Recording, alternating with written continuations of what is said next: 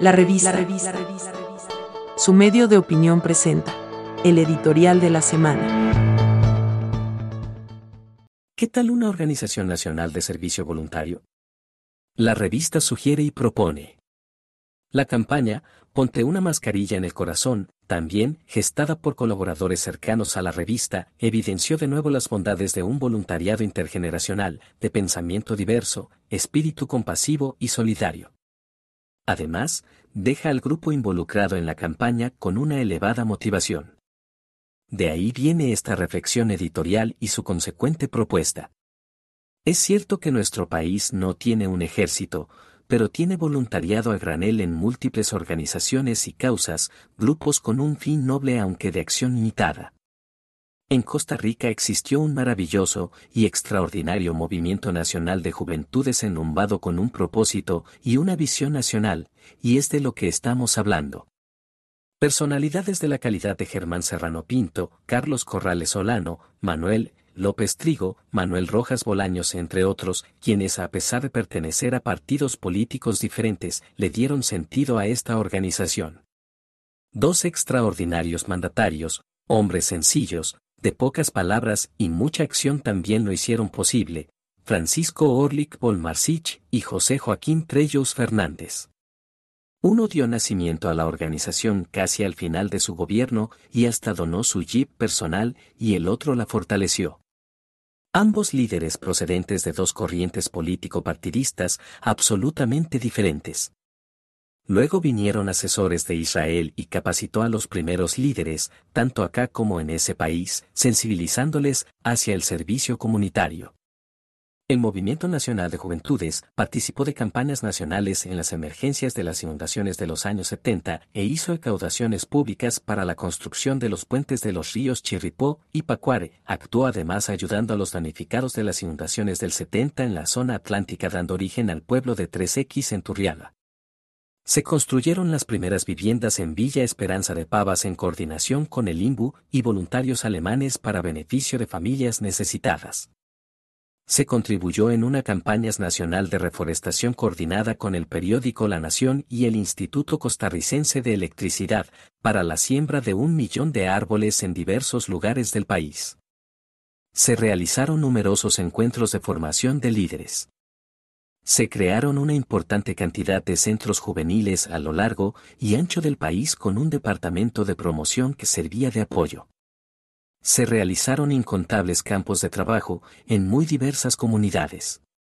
De la mano de la Dirección de Parques Nacionales en su época, Mario Bosa y Álvaro Ugalde, los jóvenes dieron vida a los senderos en Santa Rosa y el volcán Poás. También trabajaron en el sitio de Guayabo orientados por el profesor Carlos Aguilar. De esos grupos, aún persiste el Movimiento Nacional de Juventudes de Turrialba, cuyos integrantes son hoy día, adultos mayores que continúan haciendo obra social en su cantón.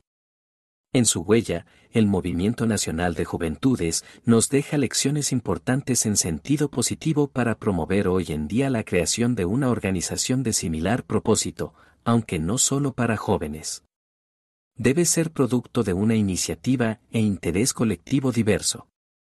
Debe dedicar su quehacer a la formación de liderazgos comunitarios con espíritu altruista, debe estar adscrito a una entidad importante, donde su utilidad sea de mayor beneficio. Debe darse su propia organización y coordinar con entes públicos y privados. Nuestra propuesta a través de la Unidad de Iniciativa Popular de la Asamblea Legislativa sería entonces crear una Organización Nacional de Servicio Voluntario, ONCE, de similares características a través de un proyecto de ley, con una breve exposición de motivos y unos cuantos artículos muy precisos y bajo los siguientes lineamientos. Exposición de motivos. Una breve descripción con fundamento en que Costa Rica no cuenta con un ejército y puede organizar de forma voluntaria a personas sin distingo de edad, sexo, credo o simpatías partidarias para atención en la acción de emergencias nacionales y educación ambiental.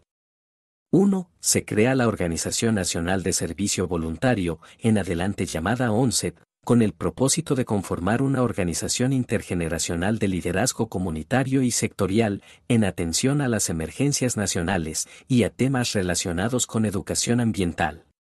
2. Se crea la ONCEP, como organización de voluntariado, adscrita a la Comisión Nacional de Emergencias.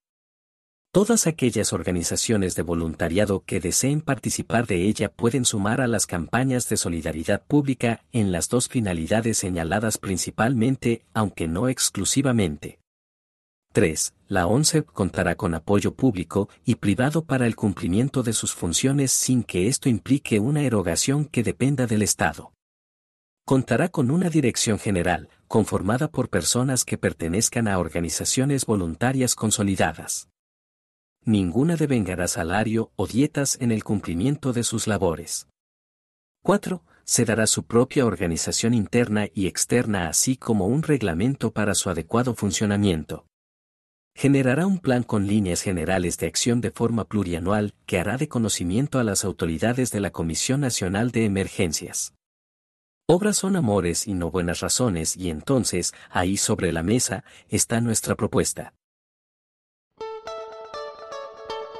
Encuentre la revista en las plataformas de Anchor, Spotify, Google Podcasts y Apple Podcasts.